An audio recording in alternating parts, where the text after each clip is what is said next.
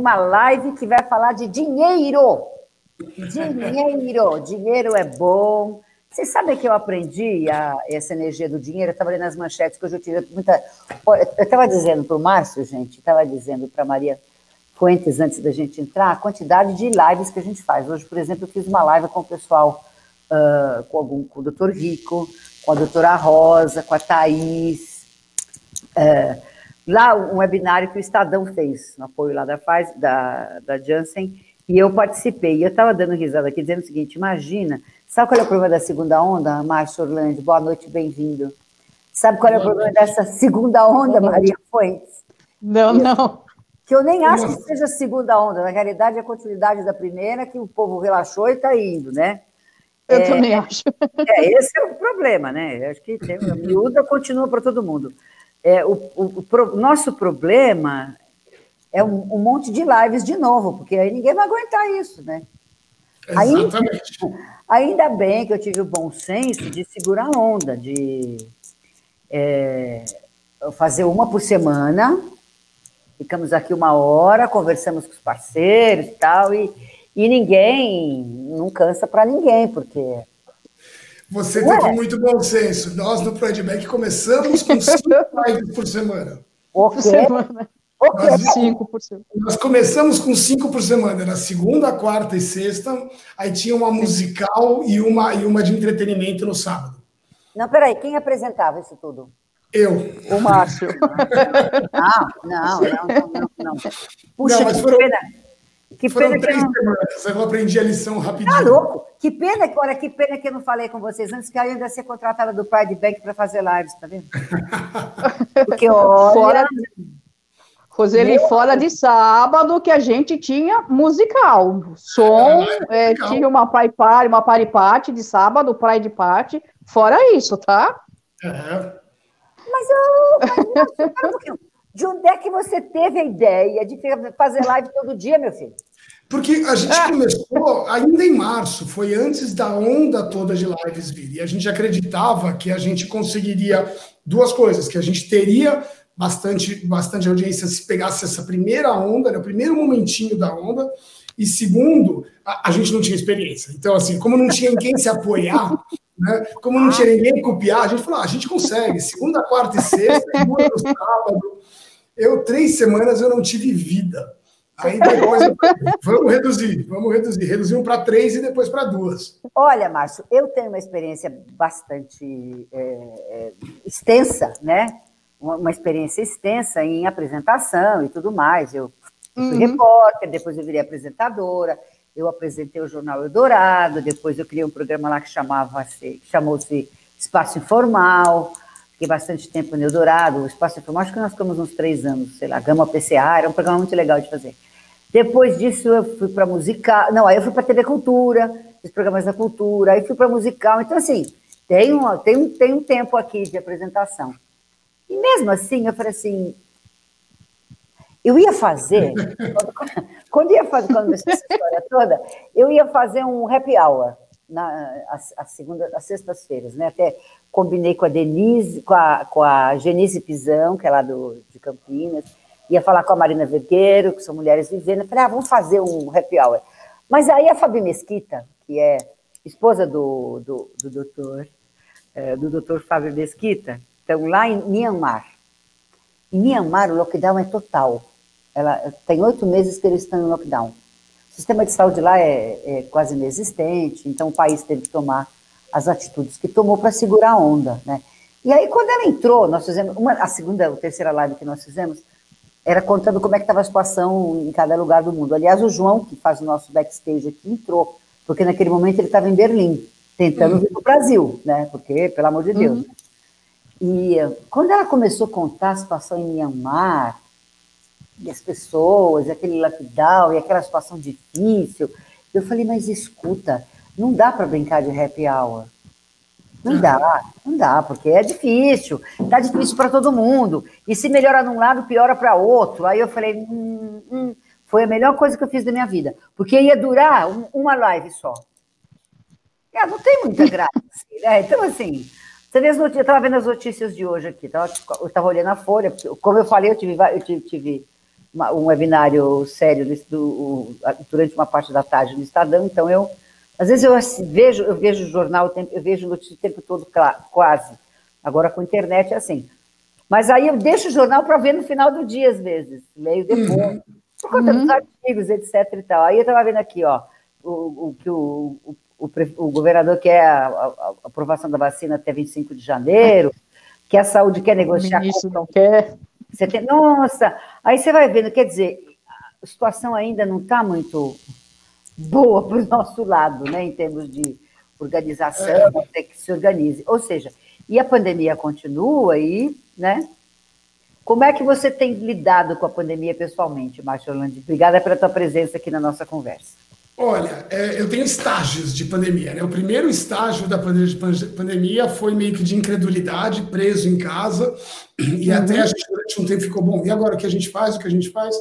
Depois veio o segundo estágio que foi, tá bom, vamos então criar, criar propósito nesse momento. Então a gente começou a fazer as lives, começou a criar outras maneiras de divulgar o Pride Bank, divulgar o que a gente queria falar. E eu estava namorando, então tinha uma outra vantagem que era um período estável. Eu estava namorando, tinha namorado em casa, etc. Nesse meio tempo, a gente terminou o namoro, então, de três meses para cá, estou no meu último estágio de, de pandemia, que eu estou enlouquecendo. Bastante trabalho, bastante trabalho mesmo, correria para todo lado e agora sozinho em casa, né? eu e a cachorrinha, minha grande companhia.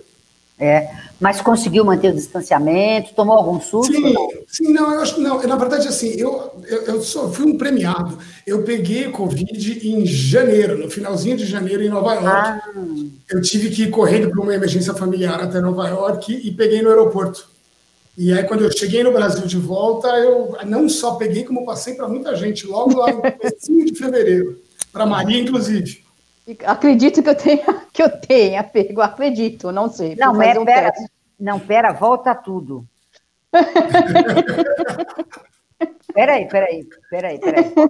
Para, pera, pera, pera. Volta, Você foi para Nova York no final de fevereiro? Eu fui dia 23 de janeiro. 23 de janeiro. De janeiro. Foi logo antes do, do, do feriado do, de São Paulo, né? Do dia de São Paulo. Eu fui no dia 23 de, de janeiro para lá, por uma emergência familiar. E quando eu cheguei no aeroporto, tinham 10 voos ao mesmo tempo, sendo um da China, com 300 pessoas, 300 pessoas de máscara. Meu Deus! Bota a sua cabeça de volta lá em janeiro. Falavam que quem usava máscara porque estava contaminado, que quem não tivesse não devia usar máscara, que máscara só para quem estava com a doença. Era isso que se falava em janeiro. Então, é. na nossa cabeça, eram 300 pessoas ali na fila, foram três horas na fila de imigração junto com 300 chineses de máscara. E eu fiquei quatro dias em Nova York e voltei para São Paulo e caí. Fui parar duas vezes no hospital, falava para o médico que achava que estava com coronavírus, expliquei a situação de que eu tinha estado em Nova York, e ele falava: Olha, não sei o que fazer, não tem nenhum tratamento ainda, não existe protocolo, não existe teste, volta para casa e você vai ficar. E, e, e se tiver algum problema respiratório, volte para cá. E aí, no final das contas, acabou passando, depois de que eu perdi paladar, perdi olfato, dor no corpo o tempo todo, etc. Mas não tive nenhum problema respiratório, que era a minha maior preocupação, porque eu fumo e ainda tenho bronquite asmática, então é idiota, né? E só que logo depois disso, eu, uh, eu percebi que várias pessoas à minha volta começaram a cair. A Maria, inclusive, outras pessoas no escritório. E Isso depois... tudo ele foi para o escritório, Roseli. Pois Em é. ele ficar em casa, ele foi para o escritório. Mas não existia nenhuma orientação na época, né? E o médico me falava, não deve ser não, não deve ser não, não tem não, teste para eu dizer, mas não deve não, ser é, não. Não, a quarentena já era recomendada, né, Marcos? É, mas olha, ela só veio um mês e meio depois, né? Porque foi só no dia 16, 16 ou 18 de março que veio. Então, um, no, carnaval, para você ter uma ideia, eu já estava bem. Então eu peguei muito antes de que todo mundo aí, mas aí fui fazer o exame meses depois Bom, e confirmou que realmente eu peguei. Você fez você teve anosmia? Você teve alguma, algum outro que já é um Não, para mim foi uma, uma, gripe forte com a falta de, de, de, olfato e paladar e a dor no corpo, né, de, de uma gripe. É. é. Aqui eu perdeu o apetite, passou muito mal, não? Olha, não, assim, apetite, eu já não sou uma pessoa que come muito. Então eu não me lembro, não vou te dizer, não vou te dizer que eu senti pior com isso. A única coisa realmente é que absolutamente tudo que eu comia podia ser papelão. Eu não sentia gosto de nada, nada. Foi até uma das brigas com o namorado na época. Ele ficou ofendido que eu falei que a comida dele não tinha gosto e eu explicando que não era ele. Era, foi o Covid. Foi, foi Covid. Eu passei 15 dias com dor no corpo, com muita tosse, febre. É. Vem, vem cá, Maria, deixa eu ver. Olha lá, olha lá, Maria. Vamos lá, Maria, boa noite. Tomando bem? chá, boa noite a todos, a todas e a todos, tudo bem?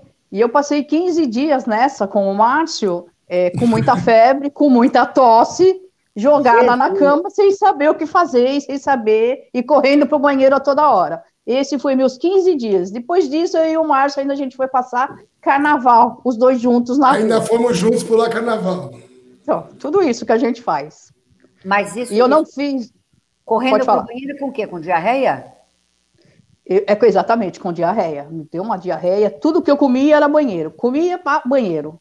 E febre, e dor no corpo, e uma tosse assim, alucinada. Não perdi o paladar e também não fiquei com falta de ar. Graças mas fiquei com muita tosse e febre. É. E chegou aí ao Sim. médico, tudo? Não, eu pensei que fosse uma simples gripe. Eu não, não, como eu tenho renite e sinusite, eu pensei que fosse uma gripe forte. Eu falei, tô com uma gripe forte. É aí depois falei, né? O escritório inteiro ficou doente, Roseli. O escritório inteiro, eu, a secretária, todo mundo é. ficou doente. Umas pois cinco, é. seis pessoas ficaram doentes. Exatamente. Tá? E a gente deduz que todo mundo pegou de mim naquela época. Meu Deus, meu. Mas o que, que você foi fazer, ô Márcio? O que que você fez? o que é que você foi fazer em Nova York naquele momento? É, eu tenho, não, não, mas vamos lembrar de novo. Eu fui para lá em janeiro, né? Não era ainda janeiro. uma época de pânico, não. de nada disso. E eu fui por emergência familiar. Eu tenho família lá, eu tenho uma prima lá com dois filhos. Ela é viúva e com dois filhos. Ela precisou da minha ajuda, eu fui correndo. É, claro, não, sem dúvida. Filho gritou, pai e mãe vão, né? É assim mesmo. Exato, é, exatamente. E a sua filha está bem? Está tudo bem? Não, não, verdade, é, é minha prima que mora tá lá bem. e são os filhos dela. Então, tá. quando ela me pediu ajuda, eu falei, estou indo hoje à noite, já fui no mesmo dia. Mas ela está tudo bem? Ninguém. Tudo bem, tudo em ordem. Minha prima já voltou a trabalhar também agora. Minha prima é diretora de diretora financeira do Museu de História Natural de Nova York. Então, esse era o maior problema. Ela não podia se afastar do dia a dia e precisava de alguém que cuidasse dos filhos naquela época por, por, causa da emergência. Então, por isso que eu fui correndo para lá, porque família é importante, né? Não, sem dúvida. Sempre apoiar é. Bom, aí todo mundo ficou bem, todo mundo melhorou, graças a Deus. Graças a Deus, todos bem. Todos é. bem. Até hoje eu não fiz o teste, tá? Até hoje. Por quê? Por que você não fez Eu não fiz o teste do, do Covid até hoje. Tem que fazer, Maria, já falamos. Por que você não fez o teste, criatura? eu não fiz, não fiz. Eu não quero nem saber se eu, Ué, tive, é. se eu não tive. É. Ah, também é que supostamente não faz muita diferença, né? Se você teve ou não teve, você tem que tomar os mesmos Exatamente. cuidados, continuar tomando os mesmos claro. cuidados. Claro. Exatamente. É, eu, eu, eu, tive uma prima que teve no começo, foi bem triste, assim, assustador e tal. Ficou bem, se tratou, etc e tal. Eu fiz o teste outro dia, tá tudo bem, então desde que eu fiz o teste, eu estou mais na miúda do que antes. Porque acho que é isso, acho que a gente tem que, como disse a amiga Alessandra Nilo, outro dia aqui para nós, aqui na nossa live, a gente tem que tomar cuidado. Exatamente. Exatamente. Não, e eu fui descobrindo, vai, a gente vai lendo, né? Vai se informando, vai lendo, vai se informando, vai ficando menos valente e tal, né? Bom, eu tenho quatro comorbidades tranquilas. Eu tenho uma questão metabólica que eu estou tomando conta agora, mas que é presente. Eu tenho um problema de circulação, eu desenvolvi hipertensão na, na pandemia, que eu não tinha. E eu vou fazer 60 anos. Pareço uma menina, mas eu vou fazer 60 anos. Então, ou seja, né? Nós estamos, né? E, bom, vamos aguardar agora. Temos essa possibilidade de vacina chegando, e, né? Mas é um susto, né? Exatamente. É um susto é só... e, é, e é um cuidado que a gente tem que ter pro resto da vida. Não só com a é. gente, mas também com quem está ao redor da gente, né? Porque... É, essa no final acaba sendo sempre a maior preocupação, né? Exatamente, as pessoas que estão ao redor da gente. Não, claro, pelo amor de Deus, ninguém quer que ninguém adoeça, né? Alguém ficou não, muito mal não. da equipe, não? Eu espero, muito... que, eu espero que isso seja chá, não Coca-Cola, sacanagem com o Marcos. É Coca-Cola. Bom, já que é Coca-Cola, eu espero que seja Coca-Cola Light. É zero, é zero. eu sou viciado. Não, o cara podia falar assim, sou viciado em corrida, não é, Maria? Como é que você não, se mas ele... É, é como, eu, como a gente se conheceu, eu precisava de um diretor executivo no Pride.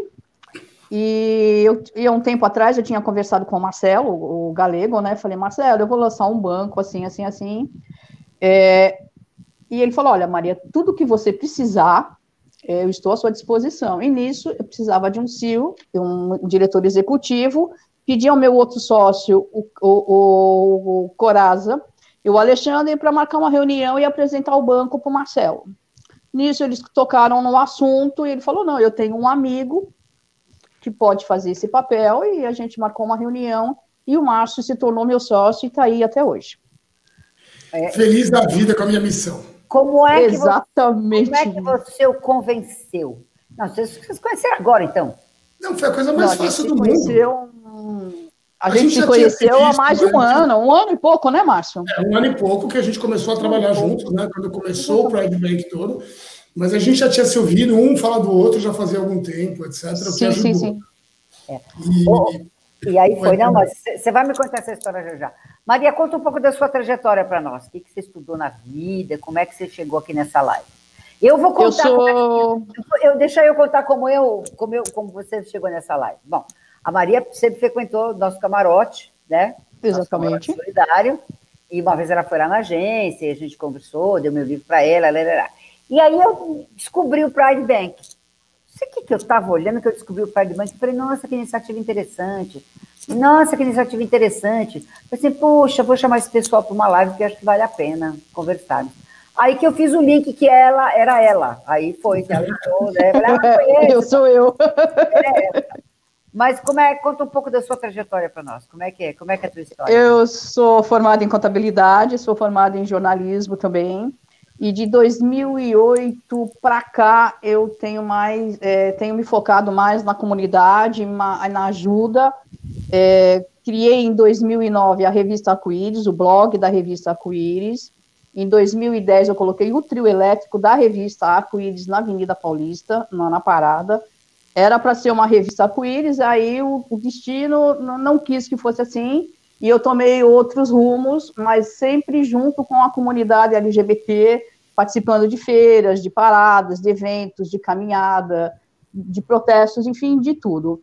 Em 2015, na feira do Vale do Anhangabaú, eu levei o primeiro teste de hepatite C. Inclusive, você foi lá. Eu tenho fotos com você fazendo o exame na. na Jesus, na... jura?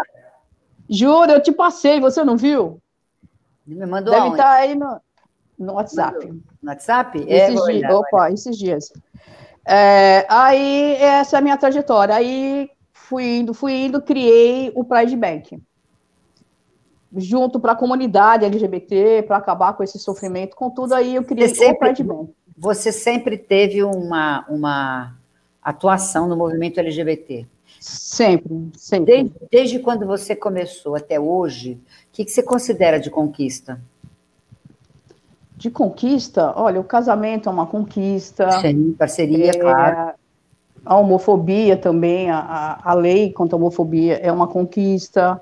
Tem várias conquistas é, para a comunidade LGBT, mas está faltando muita coisa ainda, você não acha? Uh. Falta olha, muita quando... coisa. Uh. Falta estar tá longe ainda de a gente poder viver num mundo melhor. E hoje em dia, eu não sei o que está acontecendo, é um retrocesso total. A gente tem medo até de sair na rua. Não, acho que é. Existe essa, essa onda conservadora aí, que nós já sabemos o que existe, tá certo? Nem precisamos sim, falar sim, disso. Sim, sim. A gente não perder nosso tempo aqui, porque não vale a pena. Que... não, não vale, não, não vale. É, não, não vale. Eu estou falando com vocês, olhando aqui, porque eu já vejo perguntas por aqui e tal. Tem questões que eu acho que nem vale a pena a gente entrar, porque não porque, enfim, entendeu? Porque não vale a pena. Não, né, não, nós vamos ter que seguir a nossa vida, tá certo? Porque é certo. Esse, esse, é o nosso destino, vamos viver, né? Então, deixa uhum. para lá, né? Cada um no seu, cada qual. É... E vamos, vamos em frente. Um marco na sua vida, assim, como é que você, todo, todo mundo sai do armário um dia na vida, tá certo? Quando é que você saiu do armário? Olha, eu saí do armário já há muitos. Eu tenho 60 anos, é, nunca, nunca tive assim um relacionamento profundo com homem, assim, é namoro de juventude. Eu acho que eu sempre vivi fora do armário, sofri muito preconceito, é, preconceitos bobos até pelo meu jeito de ser mesmo, mas nada que me levasse assim a, a ter que a, a agir uma, fazer uma ação contra alguma pessoa, não. Mas eu sofri muito preconceito na minha vida, assim. É. Tá, Você é muito, natural de São Paulo? Eu sou de São Paulo. Sou natural aqui de São Paulo. E você estudou, estudou contabilidade aonde? Eu fiz contabilidade na FMU. Faculdade? Então você gosta de número? Hum, mais ou menos. Eu não, não, não atuo como contabilista, não, para te falar a verdade. Eu gosto mesmo de fotografia, eu gosto de jornalismo, eu gosto dessas coisas. Contabilidade não é muito assim o meu fraco, não. Mas eu tenho informação. O jornalismo você fez aonde? Oi? Aonde você fez jornalismo? No Oswaldo Cruz. É. E, e como jornalista? Também não. Como jornalista, eu usei mais para fazer o blog da revista Arco-Íris, para poder montar a revista Arco-Íris. Eu fiz mais jornalismo nesse sentido, para poder montar o meu blog. Mas eu gosto muito mesmo é de fotografia. Fotografia é o meu hobby predileto. E ela gosta mesmo, porque ela tem foto de qualquer coisa. Eu ia falar, ela fotografa bem? Olha, ela tem, ela tem um arquivo fotográfico impressionante. Você começa a comentar alguma coisa com ela, ela já fez. Eu tenho foto desse dia, da primeira, da segunda, da terceira parada. Tem, tem, um arquivo tem, fotográfico assustador. Olha, se tivesse. Olha. Tinha mostrado algumas fotos suas da parada. Eu vou à parada desde a primeira parada. Você também? Eu não. Eu vou na eu, eu comecei a frequentar a parada em 2009, 2008, 2009, que eu comecei a ir com frequência à parada. Não, eu fui... Frequentar a parada e a feira, né? A feirinha é. também. A feirinha também era muito legal e... e sim, sim, sim. Aí depois a gente acabou criando camarote e, e etc, etc e tal. Mas eu, você estava tá, falando dos, dos... Eu comecei a frequentar o seu camarote em 2011. Ah, de é? 2011 para cá, eu fui sempre, todo ano eu frequentei seu camarote. E como é que você chegou até o camarote? Porque sempre alguém convidava, a gente que convidava as pessoas? Sim, você foi por convite, o Maurício me convidou na época, a minha, a minha companheira, a minha esposa na época, né? Aí a gente começou a frequentar o camarote. Você chegou aí no camarote, Márcio? Eu não, eu não, na verdade não tive essa oportunidade. Eu fico lá embaixo mesmo, no meio da muvuca. Não, a gente a história do Márcio. A gente desce para Muvuca, mas o camarote é legal e principalmente e é muito legal porque a gente. Não, eu sei, eu quero, agora eu quero ir. A gente conseguia arrecadar alimentos e é exatamente. Uma sempre foi uma ação muito legal, muito legal da gente fazer e sempre agradeço os parceiros, porque é isso, se o povo são as pessoas que fazem diferença e que querem fazer os projetos. Se as pessoas não entram, não rola, né? Não rola. Mas, não rola, aí não acontece. Mas a ideia do Pride, do Pride Bank, como é que surgiu?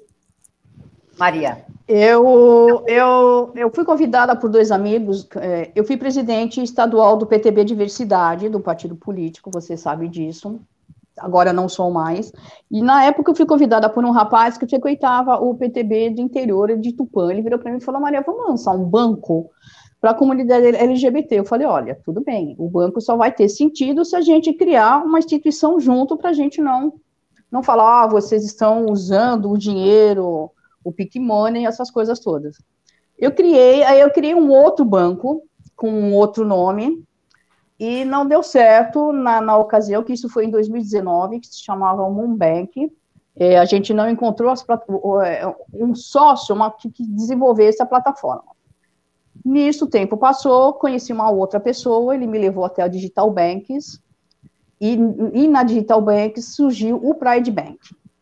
É, conheci o Cássio, conheci o Rodrigo, eles se tornaram sócios porque eles adoraram a nossa ideia. E aí surgiu o Pride Banking, é o primeiro banco LGBTI do mundo com foco social. E ele nasceu junto com o Instituto Pride, que é para oferecer justamente oportunidade a todas as ONGs, 5% é, bruto do nosso faturamento vai para essas ONGs. Sei. Quem escolhe as ONGs? As ONGs foi, foi a gente mesmo que escolheu. Atualmente a gente tem a família Stronger, é, os Arushianos, Eternamente Sou, o Fundo Elas, que é do Rio de Janeiro, e Sim. recentemente o Instituto Nice. Instituto Nice. E a gente, isso. Isso. E a gente pretende colocar muito mais. É, claro. Conforme vai crescendo o banco, a gente vai colocando muito mais. A gente não, não, não vai parar só nisso. A gente quer show, a gente quer teatro, a gente quer esporte, a gente quer lançamento de livro, cinema, é, tudo que envolver, que puder levar o benefício para a comunidade LGBT vai ser feito. É interessante, eu achei a ideia muito legal. Falei, puxa, olha só, olha que, que ideia inteligente que ela teve. Você procurou, o que foi mais difícil até agora de desenvolver a sua ideia? Mais difícil até agora? Não, não sei, Roseli. O, o, que mais difícil, que estragou muito foi essa pandemia, que a gente teve que parar um sim, pouco por causa sim. da pandemia. É, por causa dos lançamentos dos cartões, a gente teve que se segurar um pouco. A gente lançou os cartões agora em agosto, né, Márcio? Exato. Na verdade, são duas coisas, né? Por em agosto, né? A gente estava em modo beta, que Exatamente, foi, a gente teve que atrasar muito para terminar o modo beta, que é quando só convidados conseguem abrir a conta, justamente porque os cartões de crédito e outras coisas demoraram muito mais do que a gente esperava por causa da pandemia. Então, a gente realmente, assim, embora o banco tenha nascido e sido lançado no dia 13 de novembro do ano passado, de 2019, foi só em 17 de agosto desse ano que a gente começou a, a funcionar completamente abertos. Eu diria que essa foi a nossa maior dificuldade até hoje. Com certeza não vai ser a última, mas essa foi a maior até hoje. Jura? É, não, gente, aí sim, chegou a pandemia. Sim. Bom, agora vem chegou cá, a pandemia. Você. Chegou a pandemia. Os dois ainda com os dois não sei, mas ele ainda com Covid. Né? Fica meio difícil, e mesmo assim. Bom, Márcio, como é a tua trajetória? Conta um pouco para nós, por favor. E vamos lá. Primeiro, é, essa daí a Maria sempre ri quando eu conto. Eu, sou, eu me apresento como uma velha bicha nova, tá? Então, eu como é sou uma é velha bicha nova. Eu tenho 50 anos de idade, portanto já estou ficando velho. E só que a minha vida gay começou há sete anos atrás, começou em 2013, ou seja, eu tenho uma trajetória curta de vida gay. Eu fui casado com mulher até os 42 anos de idade. Minha ex-mulher terminou o casamento comigo por motivos outros, nada a ver com, com, com, com sexualidade. Simplesmente a gente estava se distanciando já fazia alguns anos. E foi aí que eu criei a coragem de, pela primeira vez, fazer alguma coisa que eu nunca tinha feito. Eu sempre soube que tinha atração por homens, mas nunca tinha feito. Era casado, era feliz, amava a minha ex-mulher. Então, nunca imaginei que eu teria coragem de um dia ficar com outro homem. Fui ficar pela primeira vez com 43 anos de idade. Então, é, e, e fiquei uma vez, duas vezes, três vezes. Depois eu falei: é, eu gosto disso. Só que eu preciso agora reconstruir a minha vida, porque uma coisa estava clara para mim desde o começo: eu não seria mais um gay, um homem gay de meia idade, é, enrustido em casa, que fala mal de gay do lado de fora, etc. Eu sabia que isso não seria eu, eu sabia que eu seria uma pessoa aberta, como sempre fui, sempre falei muito da minha vida. E eu tinha alguns estágios para passar. Eu levei dois anos entre os 43 e os 45 para sair do armário totalmente. Né? Você tinha, teve filhos, Márcio? Não, eu não tive filhos. Nós fomos casados 15 anos, mas não chegamos a ter filho porque ela não quis. Na verdade, eu queria muito. Ela que nunca quis filhos. E então, não digo, só cachorro. Sei. Bom, e aí dos 43 aos 45 foi quando ruiu o armário de uma vez, que você estava dizendo. É, não, na verdade é mais ou menos isso. na verdade, dos 43 aos 45 foi aqueles, foram aqueles estágios básicos, né? O primeiro de um primeiro namorado, a, a criar coragem de olhar no espelho e dizer, ah, você é gay, é, daí a contar para uma primeira pessoa, para outra pessoa, ou seja, foi, foi, um processo de um exercício todo de aprendizado, mas sempre sabendo que o meu final era claro, eu queria ser abertamente gay e falar sobre isso e militar sobre isso quando eu pudesse. Só que o que aconteceu foi que em 2015, na virada no ano novo de 2014 para 2015, um primo da minha ex-mulher me viu numa balada com o meu namorado na época, me filmou e mandou no grupo de WhatsApp da família dela inteira. Então, a minha ex-mulher, meus sobrinhos, minha sogra, meus cunhados, todo mundo descobriu que eu era gay a partir desse vídeo. Não, mas peraí, peraí. Por que essa criatura por que é que essa, essa criatura não tinha o que fazer? Não lia jornal? Não... Ninguém me explica. Eu não consigo entender. Eu não consigo entender. O que eu te digo é que se eu encontro ele na minha frente hoje, primeiro eu vou chamar ele de um grande idiota, porque ele fez na maldade. Mas, por outro lado, ele me ajudou, porque aquele período em que eu estava, que eu estava criando coragem, ele me empurrou para o precipício a partir dali, eu contei para os meus pais também, que era a minha outra grande preocupação, que eles ouvissem de mim. Imagina, chegar com 45 anos de idade, homem divorciado, para os pais a dizer: mãe, pai, eu sou gay, foi um dos piores dias, foi um dos dias mais difíceis da minha vida. E as reações dele foram como esperadas. Eles não souberam lidar com isso por um bom tempo. Hoje em dia está tudo bem, graças a Deus, com eles. é, eles me aceitam na boa, conhecem, você marcou, você marcou, meus namorados. Você marcou um café? O que, que você fez? Não, eu cheguei lá, eu falei, senta aí. Eu não tinha muita escolha, eu saí da casa dela no dia que ela me contou que ela sabia e fui direto para a casa deles. Eu não tinha nem como me preparar, eu falei, ela vai ligar para eles. Ela estava morrendo de raiva de mim, porque na cabeça dela eu sempre fui gay, traí, etc., o que não é uma verdade. Mas na cabeça dela, naquele momento, ela só queria é, pensar no pior, né? Então eu saí da casa dela e fui correndo para a casa deles, eu não tive tempo de planejar nada. Cheguei e contei e falei: olha, tenho certeza do amor de vocês por mim, porque eu sempre fui me sentir amado por vocês. Tenho certeza do meu amor por vocês. É, e a gente vai superar isso juntos. Vocês vão aprender a conviver com isso. Mas eu sou gay, não é uma fase. Tenho namorado, estou feliz da vida. E agora vai que o mundo vai saber. Claro, claro. Qual foi a primeira pessoa que você contou, que você falou? A primeira pessoa para quem eu contei que já me conhecia antes foi minha melhor amiga de infância. Sim. Foi a minha melhor amiga de infância, que também ficou no prim... uma semaninha assim absorvendo a notícia. Depois ela já na semana seguinte ela falou: "Eu tenho um monte de amigos que eu quero te apresentar. Você vai é. numa festa comigo hoje?" Então assim, eu graças a Deus não tive nenhum tipo de rejeição, Roseli. Eu me considero muito, muito, muito privilegiado de nunca ter tido ninguém que olhasse para mim e dissesse: Olha, não quero mais ser seu amigo, ou não aceito que você seja gay ou nada parecido. Ah, Graças a Deus. Você pode não aceitar, tem outros amigos, eu sou o que eu sou, e beijo me liga. Né? Exato, tem um monte. É. Tem um monte de amigos, tá ótimo. É. O planeta acho que tem 9 bilhões de pessoas, então a gente sempre arruma outros amigos e vai construindo outras possibilidades né, de aceitação de trabalho. Exato. Você fez terapia, Márcio? Eu fiz, eu estava fazendo nessa época. É, na verdade, eu já estava fazendo desde o final do meu casamento e conversei muito com ele sobre todo esse processo. E era engraçado, porque o meu terapeuta me falava o contrário. Ele falava: Márcio, você não tem que contar para ninguém. Você não é obrigado a contar. Isso é seu. Você pode ficar na sua. Você não precisa contar nunca. E eu falava: Você não está me entendendo. Eu sei que eu não preciso contar, mas eu quero contar. Claro, eu falava para ele: E escreva o que eu estou falando. Eu ainda vou militar pela causa. E olha onde eu estou agora, cinco anos depois, né? Claro. Como as coisas mudam. Porque foi a partir desse momento, a partir do momento em que eu fiz o clique de agora todo mundo sabe, no trabalho, em casa, na rua, no prédio, onde eu estiver, todo mundo sabe que eu sou gay, eu não escondo o fato. A partir daquele momento eu falei, agora eu quero ajudar outras pessoas a terem esse mesmo tipo de, de liberdade e esse mesmo tipo claro. de segurança que eu tenho. Eu quero ajudá-las claro. a poderem chegar lá. Claro. Sua vida profissional, o que, que você fez na sua vida? Olha, eu, eu sempre trabalhei com tecnologia e com inovação digital. Então, sempre foi essa a minha, a minha praia. Eu trabalhei anos e anos na Accenture, que é uma consultoria grande mundial. Depois eu fui, eu cuidei da área de internet da Natura por 10 anos. Então, tudo que a Natura fazia na internet era passava era comigo. Depois disso, eu fui para eu fui para Riot Games, que é uma empresa de videogame, que é a dona do maior videogame do mundo. Então, também trabalhei com isso e fui passando por outras startups. Então, quando apareceu lá o convite, né, o de conversar com o pessoal do, de um banco gay, foi, chegou assim para mim: olha, vamos abrir um banco gay, vai lá conversar, eles estão procurando um presidente. Qual aí, é, qual, aí que veio. Qual é a sua formação? Eu sou engenheiro eletrônico olha de formação. E, e, mas como eu sempre trabalhei meio que com um pouco marketing, um pouco tecnologia, eu sou uma, uma bagunça, né? eu sou uma mistura de skills aí. Uhum. Aí você falou, bom, então juntou a fome com a vontade de comer. É, não, na verdade tem até um pouquinho mais, né? Eu também sou é, um, dos, um dos fundadores, ou cofundador de, uma, de um coletivo chamado Caneca na Mesa.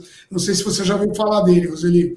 Caneca na Mesa é um coletivo focado em ajudar profissionais LGBTI+, a serem eles mesmos no trabalho.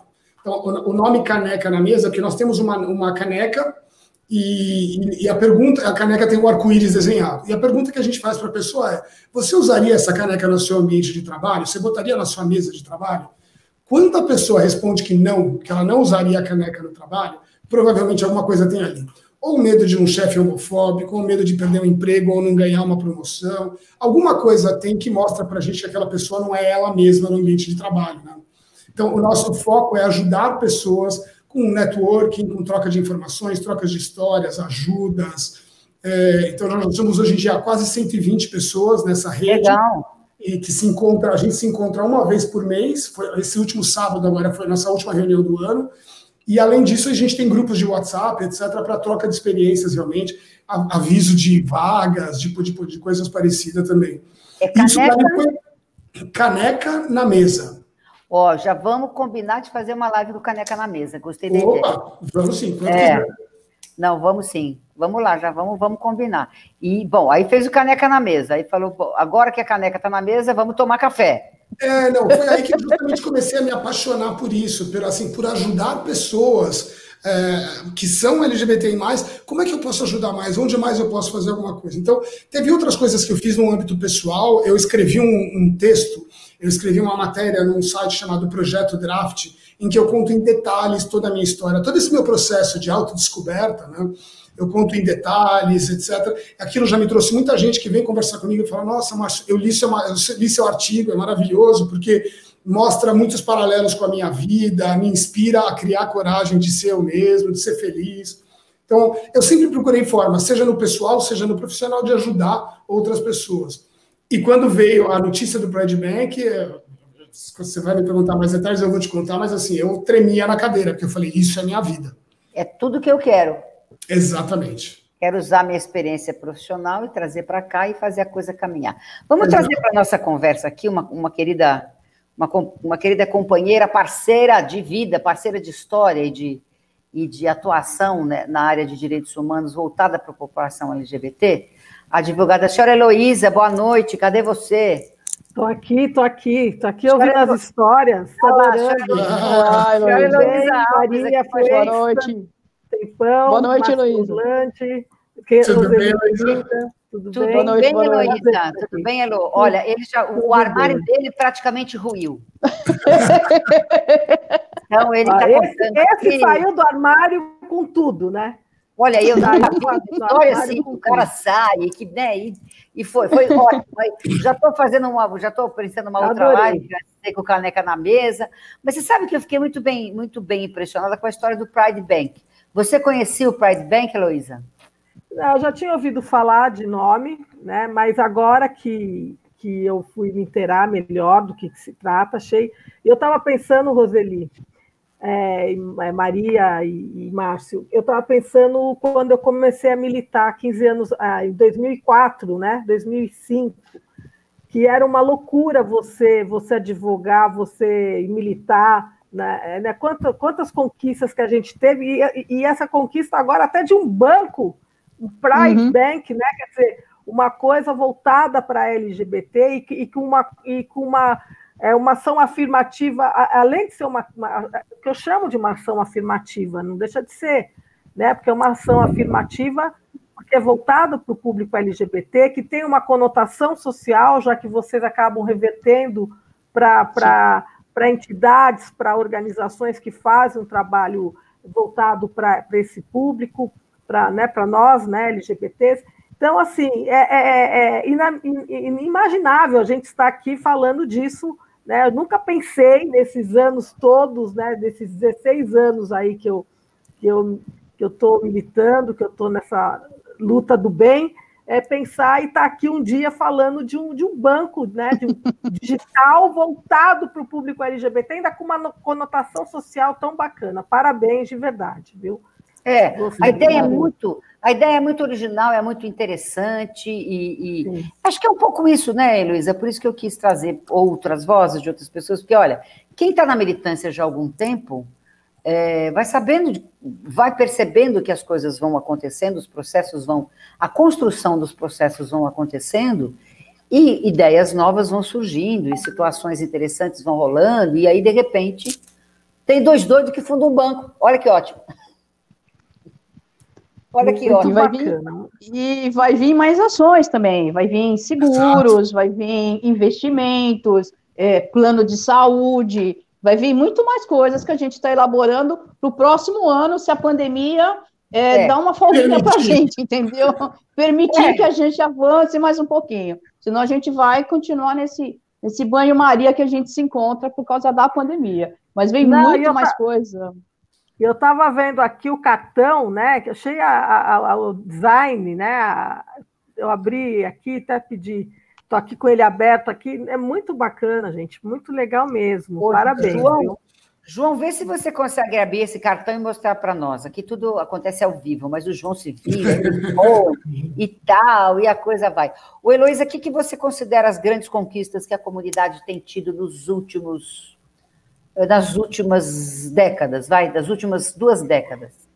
Olha, acho que a gente tem tido bastante avanços. Eu acho que a gente não pode. Eu sempre falo que eu sou uma eterna otimista, né? Eu, eu acho que a gente não pode só reclamar. É claro, é, enquanto nós formos o país que mais mata LGBTs no mundo, que mais mata travestis e transexuais é, ainda somos, ainda enquanto a gente tem essa estatística é, vergonhosa, é claro que a gente não pode achar que está tudo maravilhoso, fantástico, muito pelo contrário.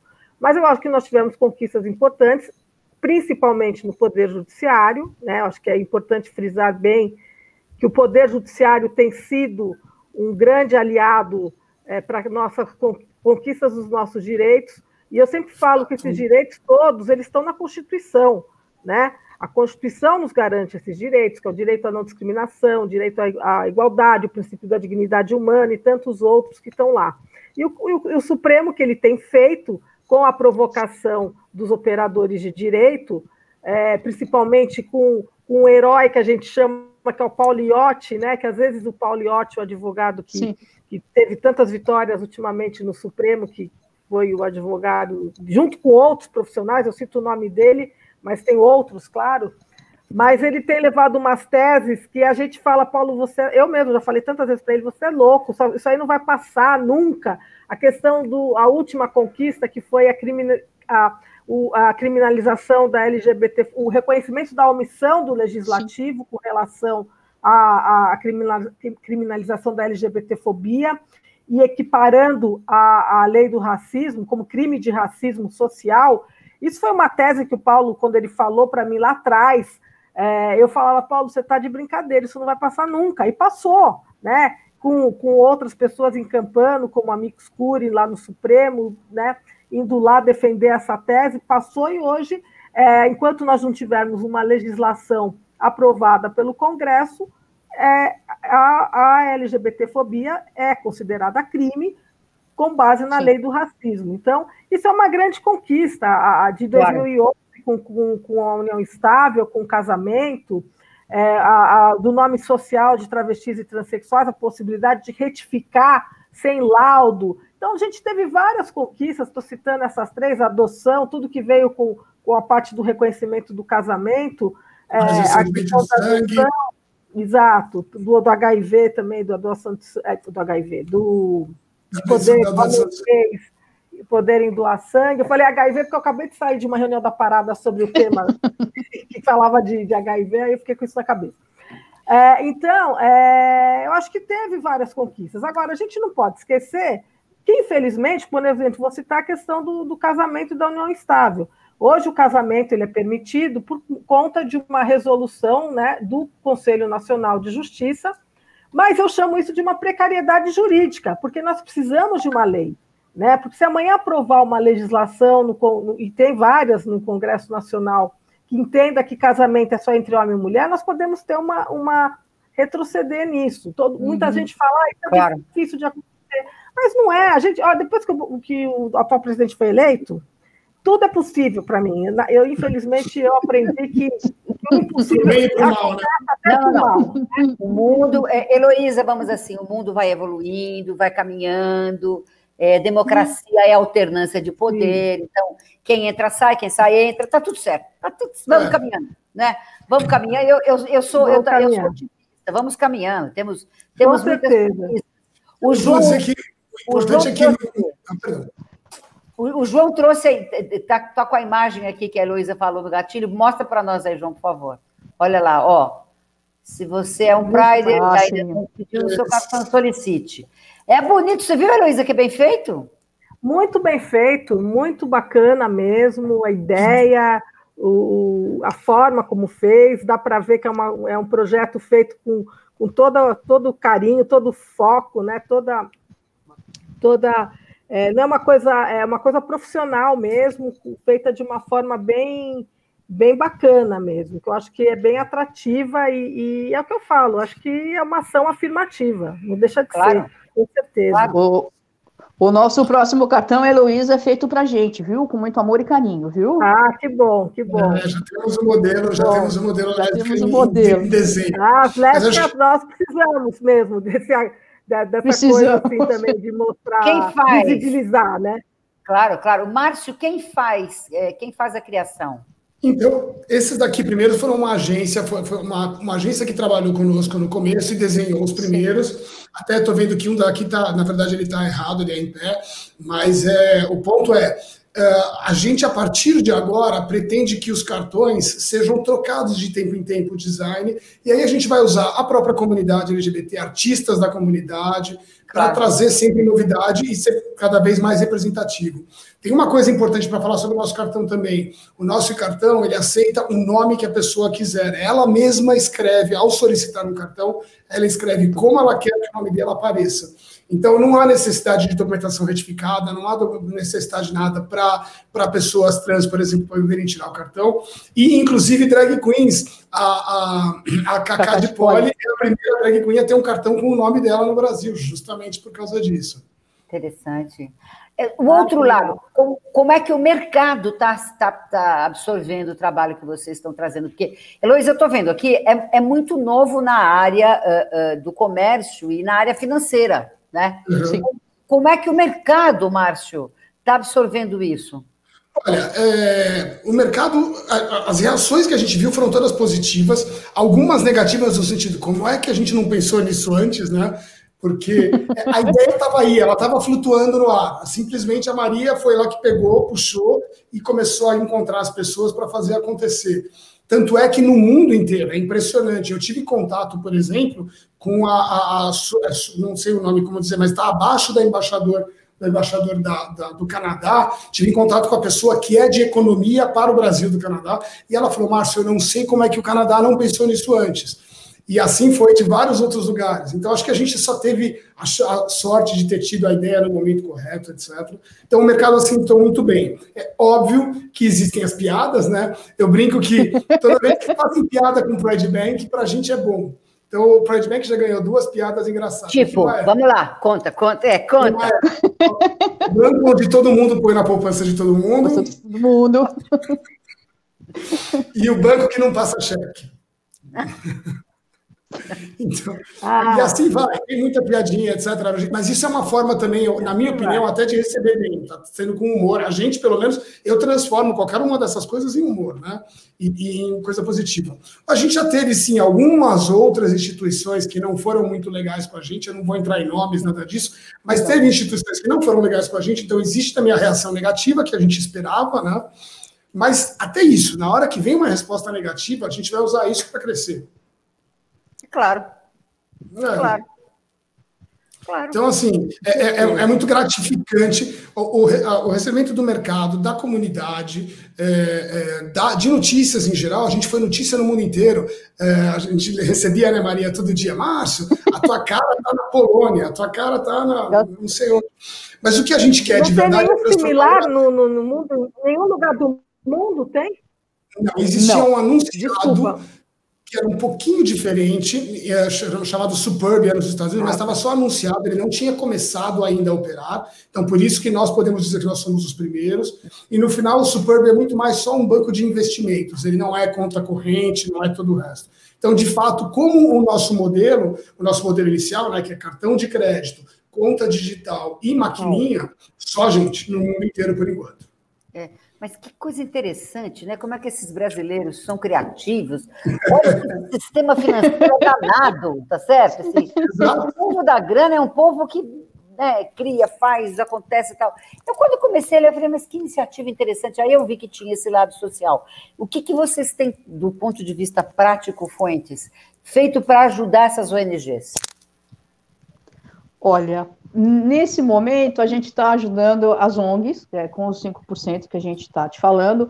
Recentemente, a gente fez o apoio do Digo, que é o Festival de Cinema é, Internacional LGBT de Goiânia, que acabou recentemente. Então, a gente procura apoiar certos é, eventos da comunidade LGBT, entendeu? A gente se preocupa muito com a cultura. Eu pretendo levar bolsas de ensino para a comunidade LGBT, mas a, a, a, bolsa do ensino médio, ensino fundamental, não só da faculdade, entendeu? Porque se eu coloco de faculdade, eles vão fazer inscrição e não passam, porque não tem o ensino fundamental, não tem o ensino médio. Então a gente está focado, eu estou focada nisso nesse momento. Heloísa, se você souber que possa me ajudar nesse momento, eu aceito.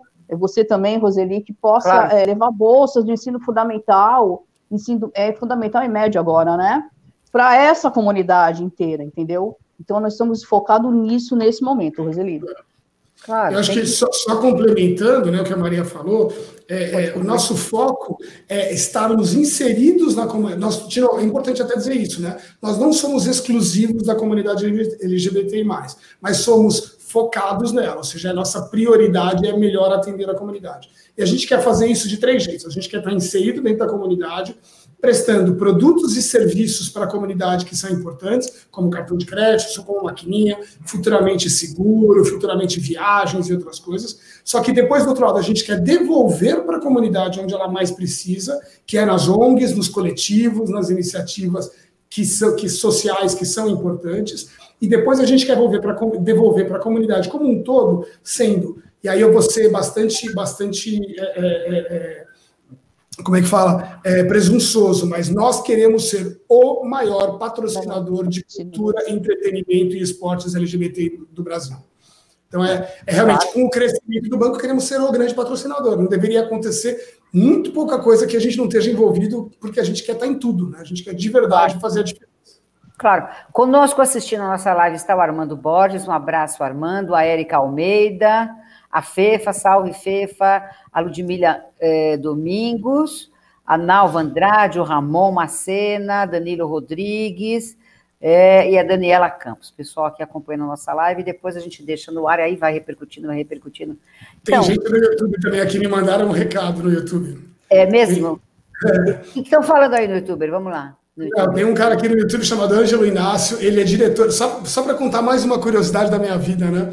É, o Ângelo Inácio, que está aqui, é, é, diretor de um filme, de um curta-metragem que foi gravado esse ano e que vai ao ar ano que vem, é, que conta a história da minha vida, que conta toda essa história da minha ex-mulher descobrir pelo vídeo, tudo isso. Virou um curta-metragem até a história. Que ótimo. Ele já virou curta-metragem, Elo, olha só, olha só. Gente, a Heloísa falou que estava numa uma reunião com o pessoal da parada. Eu espero que tenha parado ano que vem.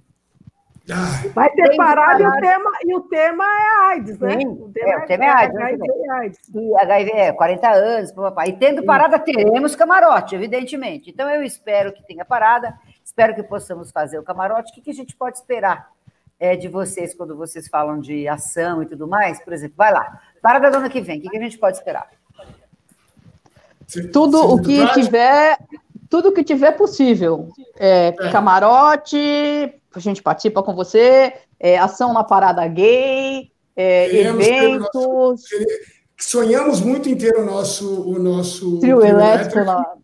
Trio, nosso trio elétrico. É, queremos é, apoiar exposições, futebol, tudo o que for necessário. Lançamento de livro, exposição, tudo que der para a gente estar tá fazendo, desenvolvimento, desenvolvendo no próximo ano, a gente quer estar participando.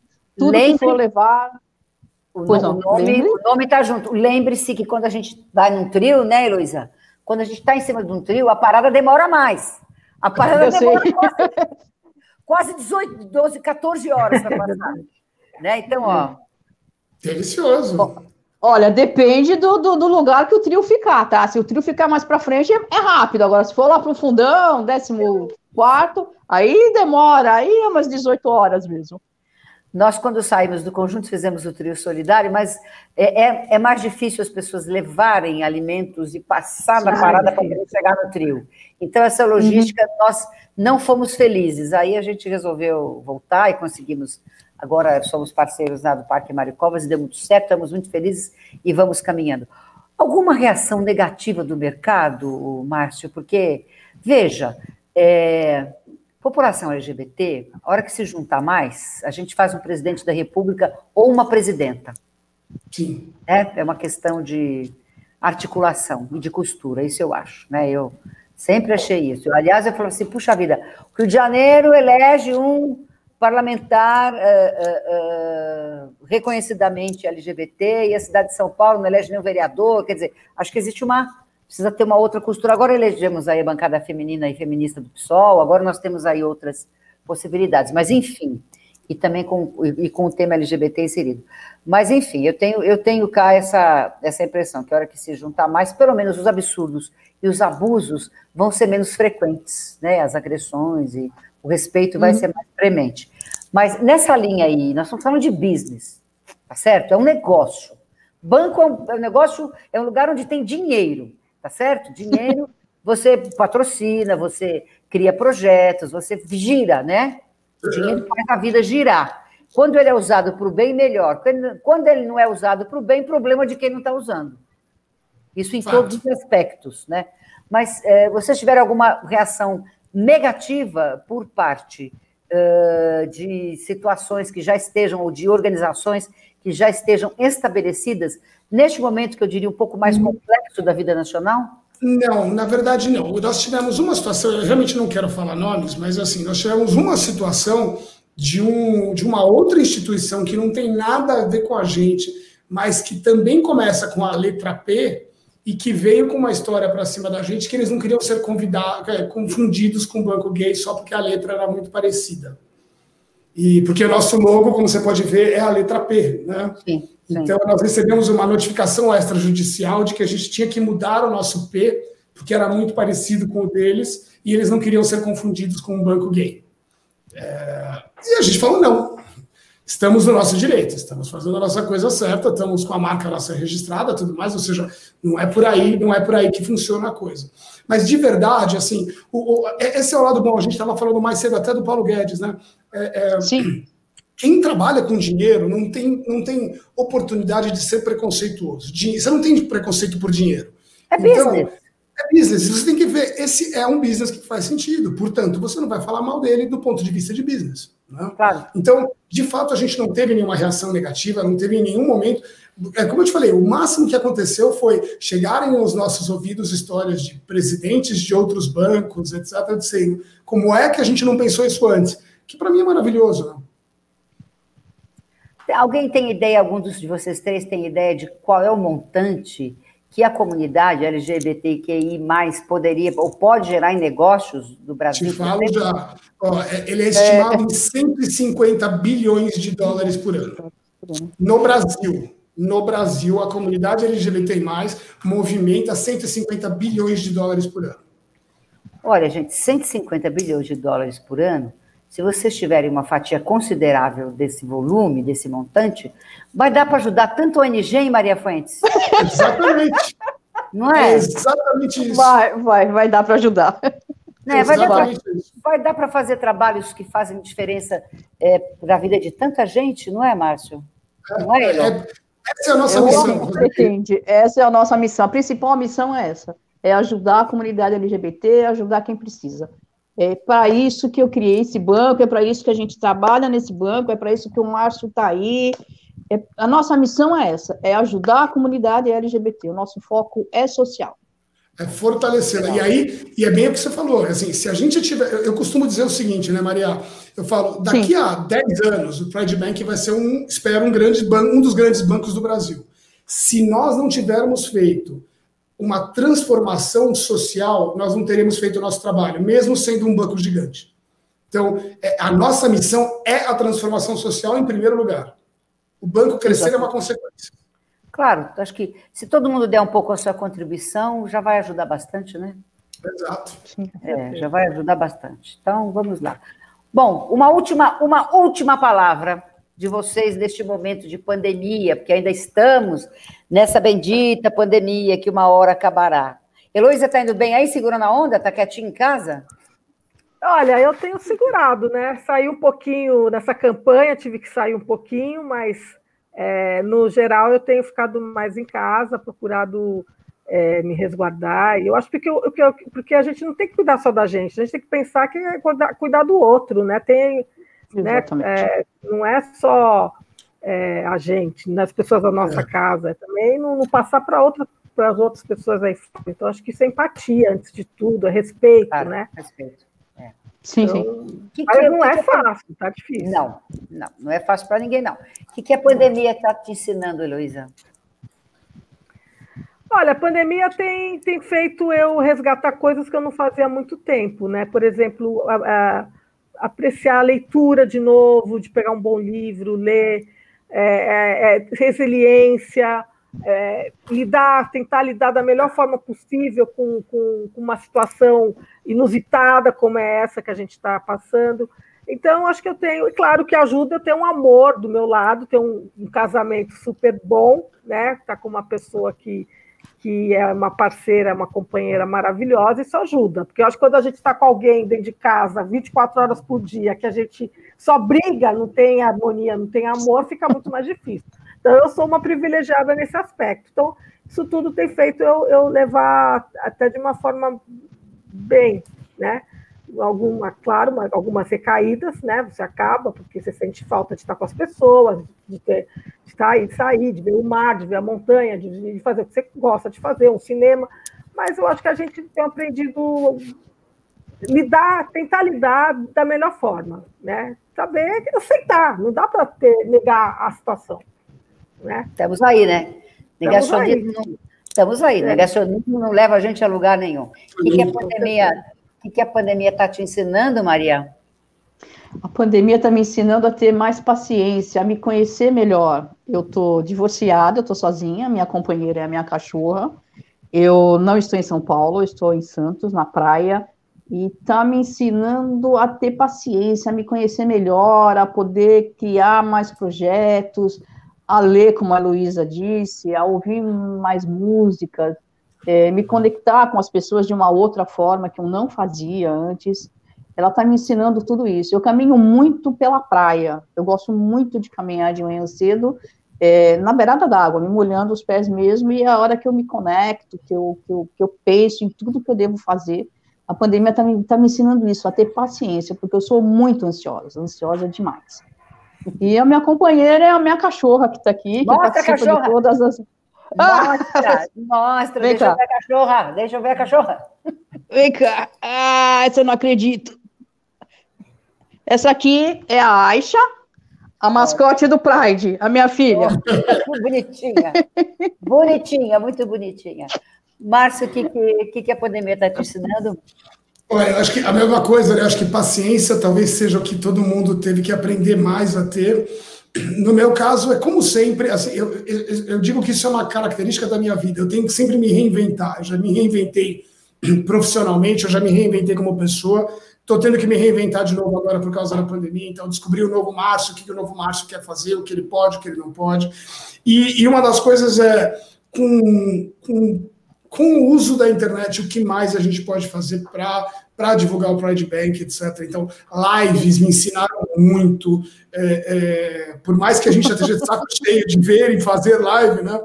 Live me ensinou muito, conheci muita gente que eu estou louco para ver pessoalmente. Então, ela está me ensinando a fazer coisas de outra maneira, com paciência, mas ao mesmo tempo a ser muito mais esperançoso do que vai acontecer daqui para frente. Espero que sem dúvida, se, se a gente tiver essa noção do aprendizado, acho que vamos todos sair um pouco melhores do que somos desse processo. Né? Assim gostei, viu? Muito obrigada. Muito obrigada pela presença, pelas considerações. Muito sucesso para o Pride Bank. Estamos juntos aí no que for possível. Estamos ah, juntos, estaremos sempre juntos no que é possível. Elô, muito obrigada. Um beijo no nosso Daniel. Beijo. Depois eu quero, quero fazer uma, uma live com o Daniel, porque o Daniel. Eh, qual suplência que ele pegou? Do PSDB. Não, sim, mas primeira, segunda? Segunda. Ué, de repente alguém vira para cá, vai é, para lá. É, nunca vai, acho que é, sim. É, acho que as coisas mas, vão caminhar. Vão caminhar, vão caminhar. Mas é. eu agradeço, obrigada mesmo pelo convite, viu, de estar aqui com vocês. Parabéns, Maria. Parabéns, Márcio. Obrigada. Ideia maravilhosa. Roseli, estar com você sempre para mim é um privilégio. Obrigada de coração pelo convite de participar aqui com vocês. Não, estamos juntos sempre, sempre. E deixa a coisa caminhando com o Pride Bank, a gente vai trazer vocês de novo quando as ações sociais estiverem mais organizadas. A gente traz de novo para contar um pouquinho mais dos benefícios que ganhar dinheiro, que é muito bom também, e distribuir esse, essa, o, o dinheiro tem uma energia boa, né? Que é a energia da produção, a energia do crescimento, a energia do desenvolvimento. Então, que essa energia boa possa fazer diferença na vida de muita gente. Obrigada, Maria. Obrigada, Márcio. Obrigada, Elô. Muito boa noite. Saúde. Boa obrigada. noite. Tchau. Obrigada. Um beijo para todos. Até mais.